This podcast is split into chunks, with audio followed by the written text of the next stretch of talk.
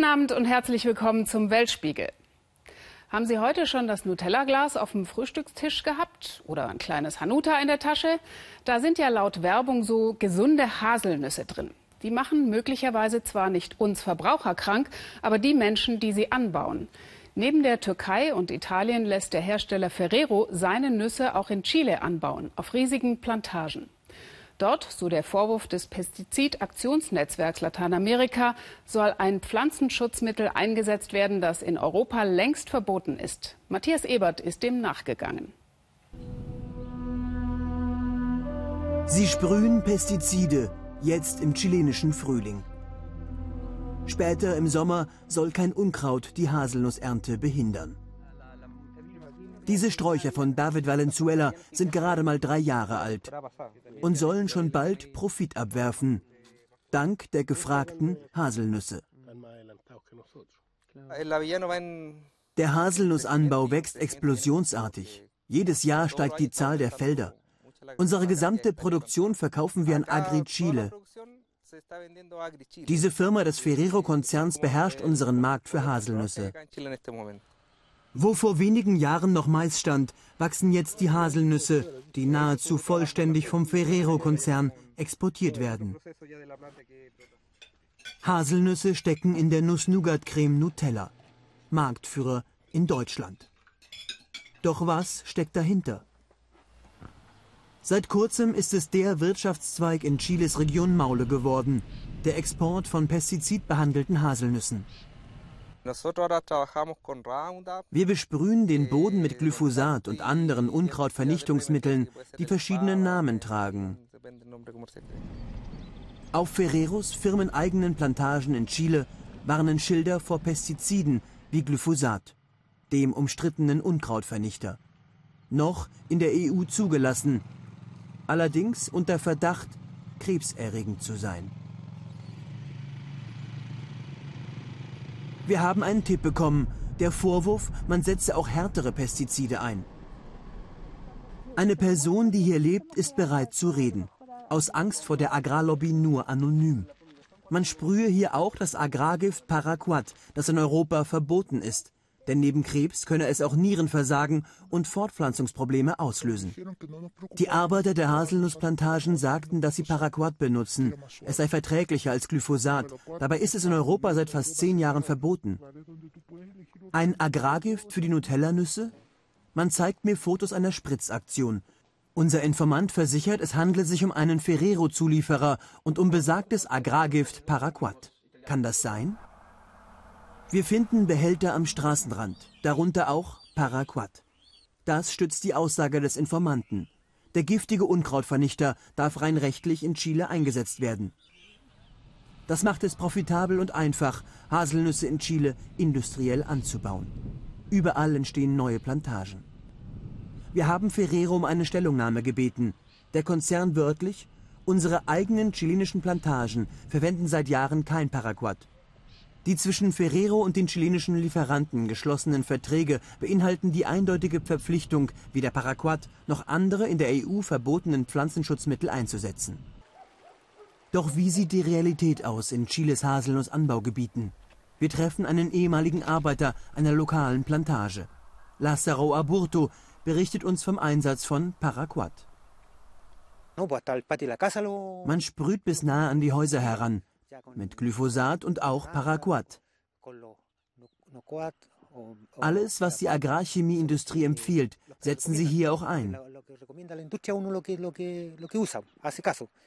Dies sei in Chile legal, erklärt der Präsident des Nussverbands, solange Paraquat bei der Ankunft in Europa nicht mehr nachgewiesen wird. Der Exporteur Ferrero muss nur darauf achten, die europäischen Regeln für Pestizidrückstände einzuhalten, sobald der Hafen in Europa erreicht wird. Dafür müssen sie sorgen. Ferrero teilt mit, dass ihre Rohstoffe auf Pflanzengifte getestet werden. Alle Haselnüsse werden auf mögliche Kontaminanten wie Paraquat analysiert. Bisher wurden keinerlei Rückstände gefunden. Doch welche Folgen hat der Einsatz von Pestiziden für die Menschen in Chile vor allem für Kinder. Ihre Schulen liegen inmitten der Felder, oft ohne Sicherheitsabstand. Seit Jahren schlagen Schulleiter Alarm, bislang ohne Erfolg. Wir haben viele Kinder mit großen Lernschwächen. Wir gehen davon aus, dass dies mit den Pestiziden zusammenhängt. Diese Vermutung bestätigen Wissenschaftler. Maria Munoz Quesada untersucht seit Jahren die Folgen von Agrargiften. Dabei fand sie im Urin der Schulkinder sogar Stoffe, die noch giftiger sind als Paraquat. Uns hat überrascht, dass wir das hochgiftige Parathion nachgewiesen haben, welches wir eigentlich gar nicht hätten finden dürfen.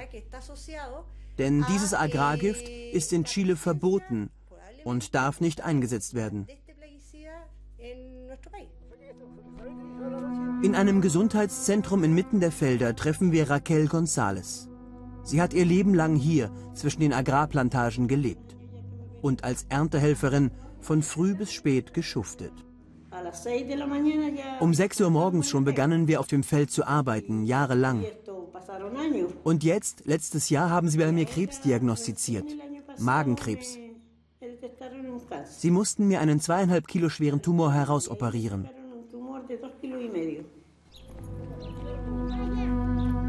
Ob ein Zusammenhang zwischen Agrargiften und dem Tumor besteht, lässt sich nicht beweisen.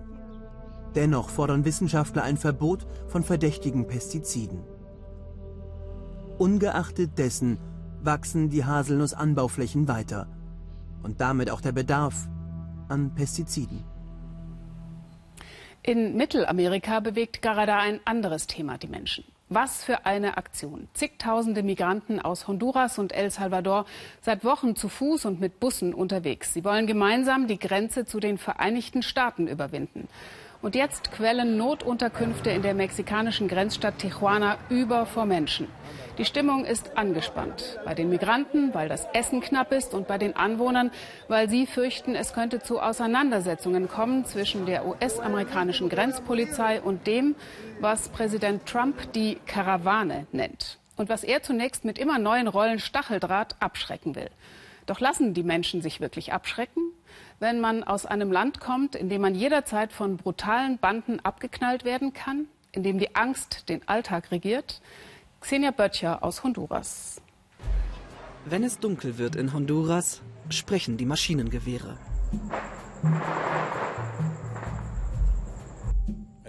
Es gibt all das. Drogen, Sex, Alkohol, Geld, Essen. Ein Land beherrscht von Armut und Gewalt durch rivalisierende Banden. Hier sind drei Fronten. Drei. Ein Teufelskreis, der die Menschen aus dem Land treibt.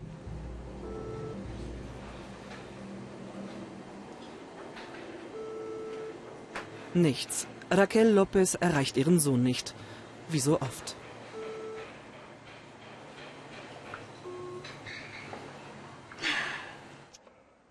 Arlen hat seine Familie verlassen, weil er in die USA will. Vor Wochen ist er mit der Karawane aus San Pedro Sula losgezogen. Ich kann ihn nicht erreichen, wenn ich es will. Nur wenn er eine Möglichkeit findet. Ich frage mich, ist ihm was passiert? Ich habe Angst um ihn. 64 Prozent der Honduraner leben in Armut. Raquel gehört zu ihnen. 90 Dollar im Monat, das reicht gerade für Bohnen, Reis und Bananen. Jeden Tag. Und immerhin vier Wände aus Stein. Doch die will man ihr wegnehmen. Der Bürgermeister sagt, dass hier kein Abschaum, kein Armer bleiben soll. So sehen sie uns, als Abschaum. 16 Jahre hat sie in einer Kleiderfabrik gearbeitet, bis das Nasenbluten chronisch wurde. Mit 44 Jahren bekomme ich keine Arbeit mehr. Eine Tochter ist noch im Land, die andere ruft gerade an aus den USA. Oh, wie schön, meine Nichte. Hallo Mami, wie geht's? Ich habe Besuch hier. Ist das Leben in den USA besser? Oh ja, viel besser. Gut, ohne Donald Trump wäre es noch besser. Ist sie legal dort? Nein, sie hat keine Papiere. Jeder hier habe mehrere Verwandte illegal in den USA. Mit welchem Recht, will ich wissen. Jeden Tag werden zehn Menschen im Land ermordet und daran seien die USA mitschuld. Die Gewalt kommt durch die USA. Honduras ist der Kanal für Drogen. Ein Junge, der nicht auswandert, muss in eine Bande eintreten und stirbt. Darwin Castro ist nicht mit Arlen und der Karawane weggegangen, will seine Ausbildung als Buchhalter abschließen. Wir treffen ihn an einem sicheren Ort, umgeben von Gewalt. Die Welt um mich herum ist wie ein Dschungel, wo du immer mit der Angst unterwegs bist, dass dich ein Tier angreift. Mit dem Unterschied, dass es hier eine Kugel ist, die dich trifft. Wir betreten das gefährlichste Viertel von Honduras. Jede Straße hier ist von rivalisierenden Banden umkämpft. Der Nachhauseweg macht Darwin und Tatjana selbst am Tag Angst. Eigentlich wollte uns die 17-Jährige hier ein Interview geben. Deinen Vater haben sie ermordet? Jetzt nicht. Jetzt nicht. Hier sind zu viele Leute. Nie vor, aber immer um uns herum werden wir beobachtet. Ohne Begleitung könnten wir nicht drehen. Späher berichten Bandenchefs über jeden unserer Schritte. Sie bewachen die Kreuzungen. Dieser Speer nutzt ein Kind als Schutzschild. Und es gibt die, die keinesfalls vor die Kamera wollen. Marco spricht verdeckt zu uns. Wenn ein Gegner hier reinkommt, wird sofort mit Kugeln geantwortet, ohne Warnung. Auch wenn es eine Frau ist. Wir schießen. Ich denke nicht, die Arme. Direkt Feuer. Wir kehren gleich zu Marco zurück. Um zu Darwins Haus zu gelangen, müssen wir jetzt unweigerlich eine Frontlinie kreuzen. Das ist wie das heilige X. Nachts schießen sie hier von einer Seite zur anderen. Ein Leben wie im Kriegsgebiet.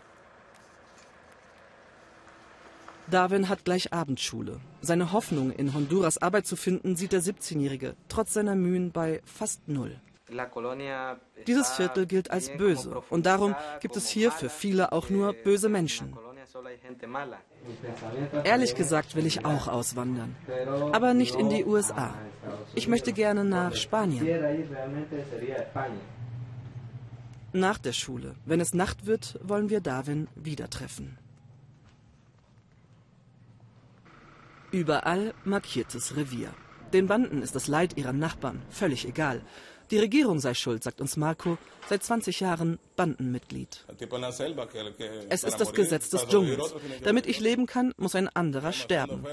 Ohne die Bande müsste ich betteln gehen. Wenn man mir sagt, töte den, und ich sage nein, vorbei. Drogen und Schutzgeld sind das Kerngeschäft. Und die Polizei? Obwohl ich es dir gar nicht sagen müsste. Von unseren Schutzgeldern geht ein ordentlicher Batzen an die Polizei. Deswegen vertraut die Bevölkerung der Polizei auch nicht.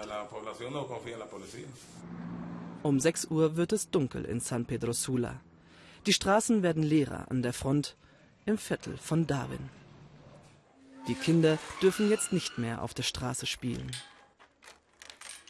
Jeden Abend banges Warten auf den ältesten Sohn. Ich habe Angst, dass sich eine Kugel verirrt oder dass er mit einem anderen verwechselt wird.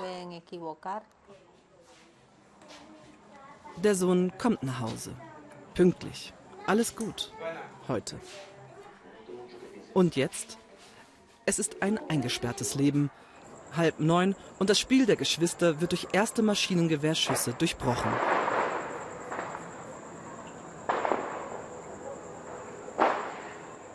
Alltag. Jede Nacht in Honduras.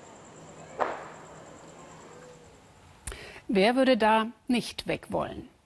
Aber Gewalt ist nur eine von vielen Fluchtursachen. Klicken Sie doch mal unsere Website an. Auf weltspiegel.de finden Sie ganz aktuell eine Webdoku, die das Thema Flucht von vielen Seiten beleuchtet. Keine Meinungsmache, sondern Fakten. Zum Beispiel diese hier.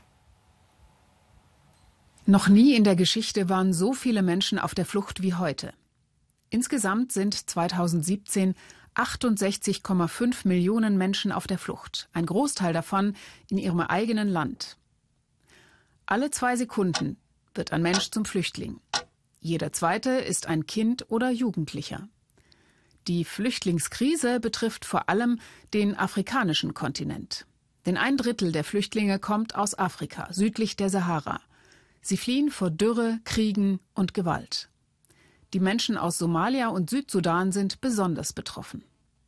Knapp ein weiteres Drittel flieht aus Nordafrika und dem Nahen Osten. Allein der Krieg in Syrien hat 5,5 Millionen Menschen vertrieben. Viele von ihnen sind in der Türkei gestrandet.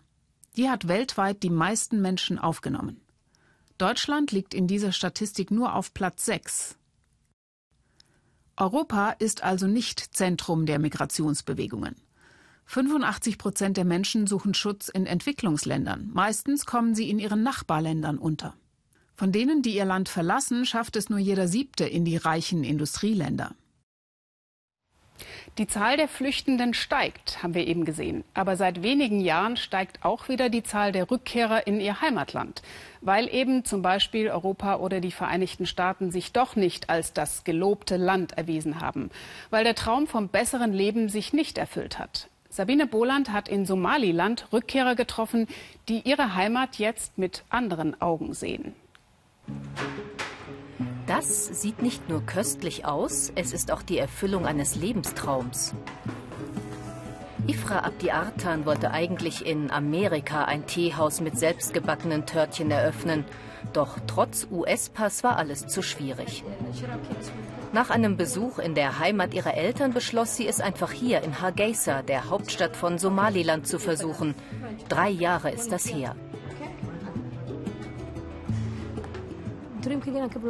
Meinen Traum hier zu verwirklichen fühlt sich so gut an. Es war nicht leicht. Es braucht Zeit, weil das Land sich ja gerade erst erholt.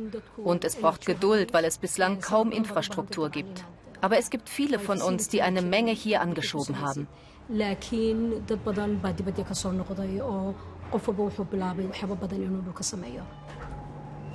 Mittlerweile hat Ifra vier Angestellte, zwei Bäcker und zwei Bedienungen.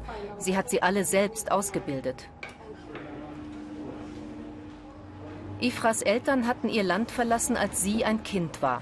Damals war Krieg. Anfang der 90er Jahre erklärte Somaliland sich unabhängig vom Rest des Landes. Es zählt offiziell zwar noch immer zu Somalia, hat aber eine eigene, demokratisch gewählte Regierung und es ist friedlich. Die Wirtschaft wächst, doch ein Großteil der Bevölkerung ist arm. Die wirtschaftliche Situation veranlasste den Geschäftsmann Abdirahman Blackie vor einigen Jahren zur Flucht. An dem Tag, an dem ich geflohen bin, war ich fest davon überzeugt, dass dieses Land mir nichts zu bieten hat. Ich glaube, alle, die ihre Heimat verlassen, denken so.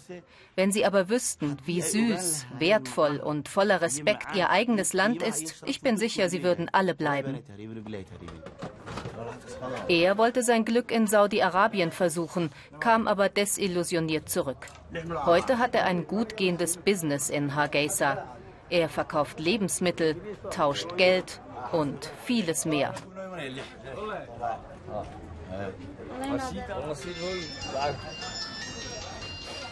So glatt läuft es für Nurdin Abdullahi nicht. Auch er ist ein ehemaliger Flüchtling. Er ließ sein Geschäft und seine Familie zurück und floh über die Mittelmeerroute nach Europa. Heute schuftet er als Tagelöhner in einem Lagerhaus. In der Schweiz habe ich nicht das bekommen, was ich mir vorgestellt und worauf ich gehofft hatte. Ich war selbst total verwundert. Mein gutes Leben von hier wurde plötzlich das eines Flüchtlings. Und so konnte ich nicht das erreichen, was ich anstrebte. Nach zwei Jahren in einer Flüchtlingsunterkunft meldete Nurdin sich freiwillig, um nach Somaliland und zu seiner Familie zurückkehren zu dürfen. Das wurde genehmigt und der Rückflug bezahlt. Dennoch muss er etwa 10.000 Dollar, die ihn die Flucht gekostet hat, mühsam bei Freunden abstottern.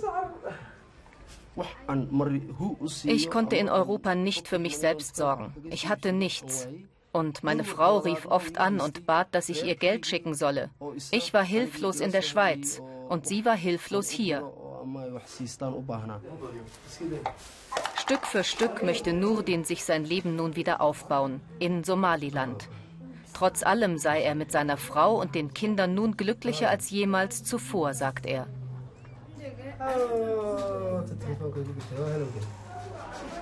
Überall eröffnen Rückkehrer Geschäfte. Die Teehausbesitzerin Ifra besucht eine Freundin, die aus Kanada heimkehrte und ein Kosmetikstudio eröffnet hat. Die Frauen unterstützen sich gegenseitig mit Tipps und helfen, wenn es Probleme zu lösen gibt. Unser Land braucht alles, sagt Ifra. Was immer man auch gründet, es wird sehr wahrscheinlich Erfolg haben. Aber man braucht Geduld und darf nicht bei jedem Hindernis gleich aufgeben. Was fehlt, sagt sie, seien vor allem Ausbildungsplätze für junge Menschen in Somaliland und Aufklärung darüber, was es heißt, ins Ausland zu fliehen, welche Möglichkeiten es dort überhaupt gäbe. Das sieht auch Abdirahman Bleki, der in Saudi-Arabien scheiterte, so.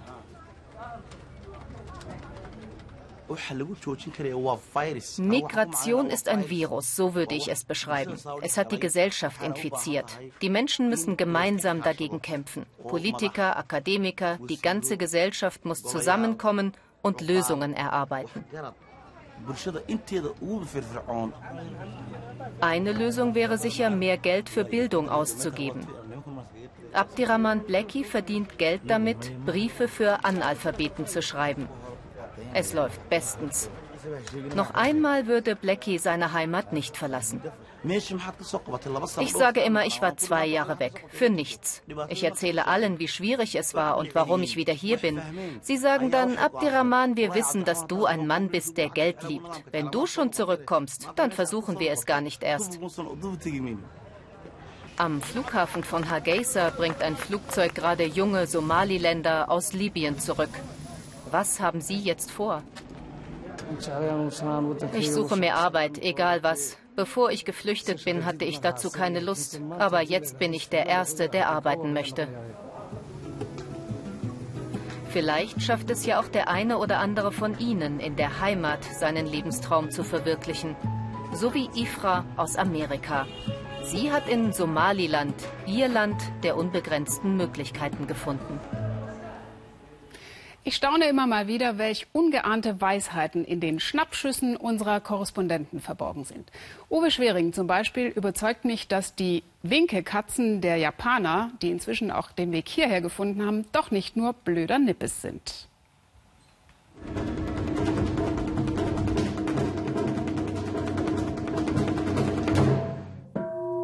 Für die einen ein niedlicher Glücksbringer, für die anderen Kitsch Staubfänger, Nervensäge.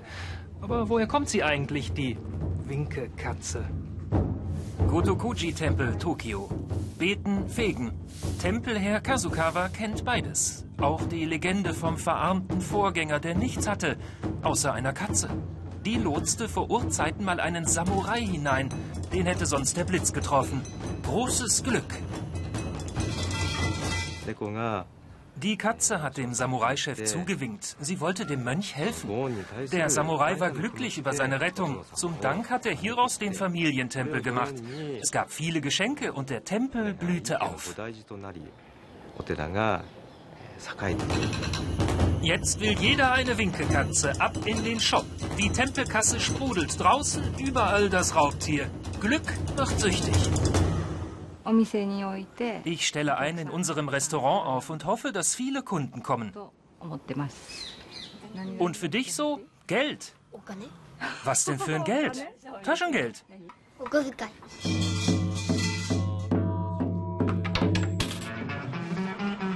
Glück in der Liebe, Glück im Spiel, Glück beim Geschäft.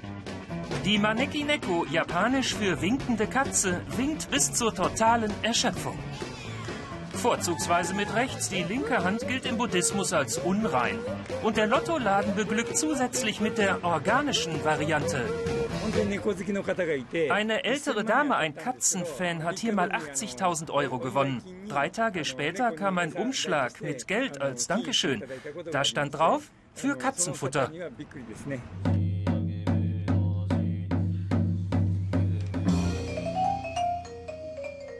Und hier ist dann wirklich alles für die Katz. Kein Licht, keine Luft, aber 3000 Schnurrer in der Jazzkaschemme von Miyazaki-san. Viel Glück beim Ertragen aller schrägen Töne. Mehr als 500 Jahre winkt die Katze jetzt schon und kriegt sie mal Arthrose. Japan hat ja noch eine andere Mieze im Ärmel. Hello Kitty. Die macht auch Leute glücklich, die nicht mehr beten gehen. Theresa May braucht in diesen Tagen wohl eine ganze Armee von Winkekatzen, um das mit dem Glück irgendwie wieder hinzubekommen. Mächtig Feuer unterm britischen Parlamentsdach. Für Anfang der Woche droht der Premierministerin ein Misstrauensvotum, weil nicht zuletzt die eigene Partei unzufrieden ist mit der Mayschen Brexit-Version. Brexit, aber trotzdem Verbleib in der Europäischen Zollunion, das sei viel zu weich. Von London aus 20 Meilen die Themse abwärts hat Hanni Hüsch in der Hafenstadt Tilbury eine Menge Leute gefunden, die das genauso sehen. Will Hill kennt seine Stadt, weil er schon so lange in Tilbury lebt. Er mag sie nicht mehr. Die verriegelten Fenster. Die Kids, die schon am Mittag trinken, herumlungern. Will hat in den Docks gearbeitet, gutes Geld gemacht im Hafen. Jetzt hat er viel Zeit, nachzudenken, auch über die geschlossene Polizeistation, Sparprogramm, überall. Die alten Leute fürchten sich. Weißt du, was das heißt? Sie gehen abends nicht mehr raus. Und keiner hilft. Man hat uns vergessen. Das ist das Ende der Welt hier. Aber bis London sind es doch nur 20 Meilen. Genau. An guten Tagen guckt man sogar rüber zu den Glitzerpalästen der Londoner City. Hier wird die Politik gemacht und das Geld. Tilbury, die kleine Hafenstadt an der Themse, erreicht es nicht. Zu viele Billiglohnjobs. Und der Hafenbetrieb automatisiert. Und zu viele Fremde gäbe es jetzt, sagen die Ureinwohner. Auch darum haben hier so viele für den Brexit gestimmt und wollen ihn noch immer. Auch Charlie Lawrence. Nicht, dass er sich mit dem leidigen Thema noch beschäftigen möchte. All die Winkelzüge der letzten Wochen im nahen, fernen London, man kann es nicht mehr verstehen. Und er hat anderes zu tun. Seine Jungs sind sein Stolz. Die Rennpferde des kleinen Mannes. So viel Verunsicherung. In einem aber ist er ganz klar. Ich will mein Land zurück. Will und Charlie haben aufgehört, Politikern zu trauen. In all ihren Worten schwingt die Sehnsucht nach gestern mit, nach dem alten England. Sie setzen so viel Hoffnung in den Brexit, der ihr Tilbury wohlhabender und wieder weißer machen soll. Er und ich, wir wissen noch, wie es war vor der EU. Wir hatten gute Lebensbedingungen, aber jetzt gehört uns nichts mehr. Es wäre zu einfach, sie als fremdenfeindlich abzustempeln. Sie wollen nur raus aus dem Mustopf der Vernachlässigung. Am Anfang wird es hart sein und nicht laufen, aber das stört mich nicht. Es ist jetzt schon hart. Aber meine Enkel werden profitieren, ohne jeden Zweifel. Es gibt Pläne für Tilbury, für den Hafen. Er soll ausgebaut werden. Hier am Rande der Marsch. Londons internationaler Handelsminister stellte neulich beim Besuch eine blühende Zukunft in Aussicht, wenn das Land nach dem Brexit endlich seine eigenen Wege gehen kann. Aber der jetzt verabredete Ausstiegsdeal bremst zwar nicht den Ausbau, aber erst einmal die Möglichkeiten für eigene Handelsverträge. Rob Gladhill kann's nicht abwarten. Er ist der Gemeinderatspräsident, vom Brexit zutiefst überzeugt. Und ohne Angst vor dem No-Deal-Szenario, dem ungeordneten Ausstieg mit all seinen Turbulenzen, wirtschaftlich und politisch. Schon heute kommt ein Teil der Fracht aus Asien und Afrika. Uh, Wir werden uh, Brexit-Gewinner sein. Schon jetzt schlägt dieser Hafen 40 Prozent seiner Waren aus nicht-europäischen Ländern um. Wir sind bestens ausgestattet, vor allem nach der Erweiterung. Wir werden einfach Gewinner sein. Gewinnen, stärker werden, für viele junge Leute ist der St. Mary's Boxing Club die letzte Bastion der Hoffnung. Es gibt sonst keine Jugendeinrichtungen, keine Pubs mehr in Tilbury. Vor allem gibt es keine staatlichen Gelder, um die Kids von der Straße zu halten. Tony Rost hat zwei Jungs, die hier boxen. Das lehre sie Disziplin. Genau aber das vermisst er an der Premierministerin. Jetzt hören wir, sie will, dass wir in der Zollunion bleiben. Wir können keine eigenen Handelsdeals mit der Welt machen. Sie haben uns die Wahl gegeben, aber jetzt machen sie, was sie wollen. Viele Leute in England sind sehr empört. Die da oben, wir da unten. Immer wieder begegnen wir diesem Gefühl von Ohnmacht. Die sind finanziell sicher, schicken ihre Kinder auf Privatschulen. Und wir einfachen Leute? Sie spielen mit unserem Leben. Für sie ist das ein Spiel. Sie gehen ins Parlament, debattieren. Aber das hier ist das normale Leben. Das normale Leben mit seinen traurigen Fakten vor den Toren Londons. Zu wenig Wohnraum. Zu ungesundes Essen zu wenig Gemeinschaft. Im Schnitt leben sie hier acht Jahre kürzer als in den reicheren Teilen des Landes. Charlie zieht es oft zurück an den Fluss, an die Themse, Lebensader für den Dockarbeiter. Hier hat er die Asche seines Vaters ausgestreut. Ich hoffe, es kommt Geld zurück in diese Stadt. Und sie wird wieder die Stadt, die sie mal war eine Stadt für Familien. Aber ich kann nicht in die Kristallkugel gucken, nur hoffen und wünschen.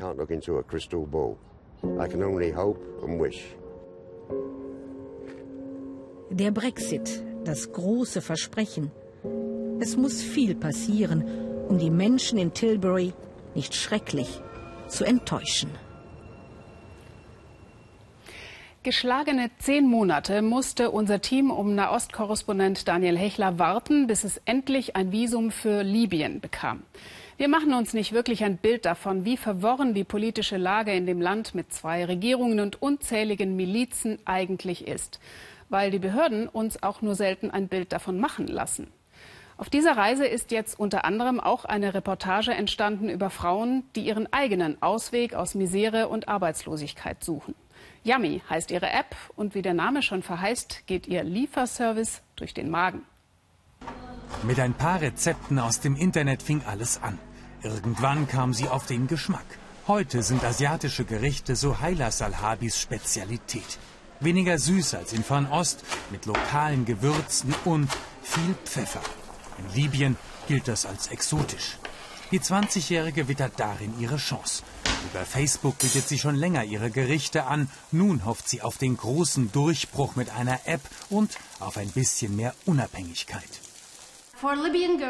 Libysche Mädchen werden nie ganz unabhängig von ihrer Familie, egal wie du tickst, es sei denn, du heiratest. Aber was das Geld angeht, unterstützten meine Eltern mich total darin, mein eigenes Taschengeld zu haben, damit ich später besser durchs Leben komme. Die Yummy-App, das ist ihr Baby, geboren in einem blockierten Land. Ehemann und Aziza wollen in Tripolis einen Lieferservice auf die Beine stellen. Frauen kochen zu Hause Spezialitäten auf Bestellung. Ein Fahrer stellt das Essen zu. Ein smarter Service, neue Jobchancen und ein gewaltiges Problem. Was ist eigentlich die größte Herausforderung? Pünktlich zu sein. Niemand hier ist jemals pünktlich. Jenseits von Megastaus und Verkehrschaos aber bleiben einige andere Risiken. Im August liefern sich bewaffnete Banden in Tripolis tagelang Schießereien. Mehr als 100 Menschen kommen ums Leben. Die Sicherheit in Libyen ist auch sieben Jahre nach dem Krieg noch immer so zerbrechlich wie die ganze Stadt. Sie haben gelernt, damit zu leben. Nach zwei Stunden Odyssee Ankunft bei Sohaya Salhabi zum Probeessen. Das asiatische Nudelgericht mit libyscher Note ist schon angerichtet. Nur trifft die Kreation Azizas Geschmack?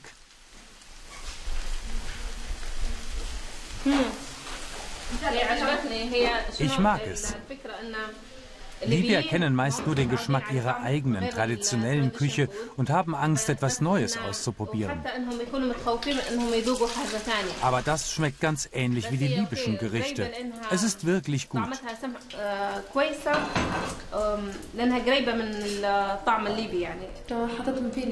Hunderte Köchinnen haben sie schon gecastet. Ein buntes Potpourri von Speisen und Desserts im Angebot. Die App ist startklar. In zwei Wochen soll es losgehen. Angefangen hat alles mit dem Sieg bei einem Start-up-Wettbewerb vor eineinhalb Jahren. Seither brennt die junge Gruppe für das Projekt. Das Geld ist knapp, die Vorbehalte groß. Nur jede vierte Frau hat einen Job in einem Land, das Männer dominieren und das vom Krieg gezeichnet ist. Du darfst dich von Krieg und Zerstörung nicht kleinkriegen lassen. Du solltest immer positiv nach vorne schauen. Nur so kannst du immer wieder neu anfangen. Denn es gibt nichts im Leben, was dich aufhalten kann. Testlauf für Islam al-Saruk. Für Yami soll er Suhailas Nudelgericht einer Familie zustellen. Der 30-Jährige nimmt die Sache ernst. Seit drei Jahren schon liefert er Waren aller Art aus, kennt die Tricks und Kniffe, um sich mit Vollgas und vollem Risiko durch Tripolis zu schlängeln.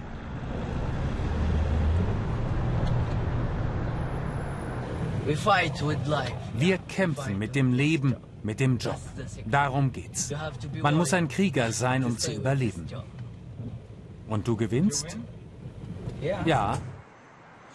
In der App sieht er eine Riesenchance, auch für sich. Liefert schon nach sensationellen 20 Minuten. Die Fatis warten schon gespannt. Asiatische Kost, für die Familie eine Premiere. Mutter Fausia kocht eigentlich immer selbst. Doch nun scheint sie Geschmack daran zu finden, auch mal was Neues zu probieren.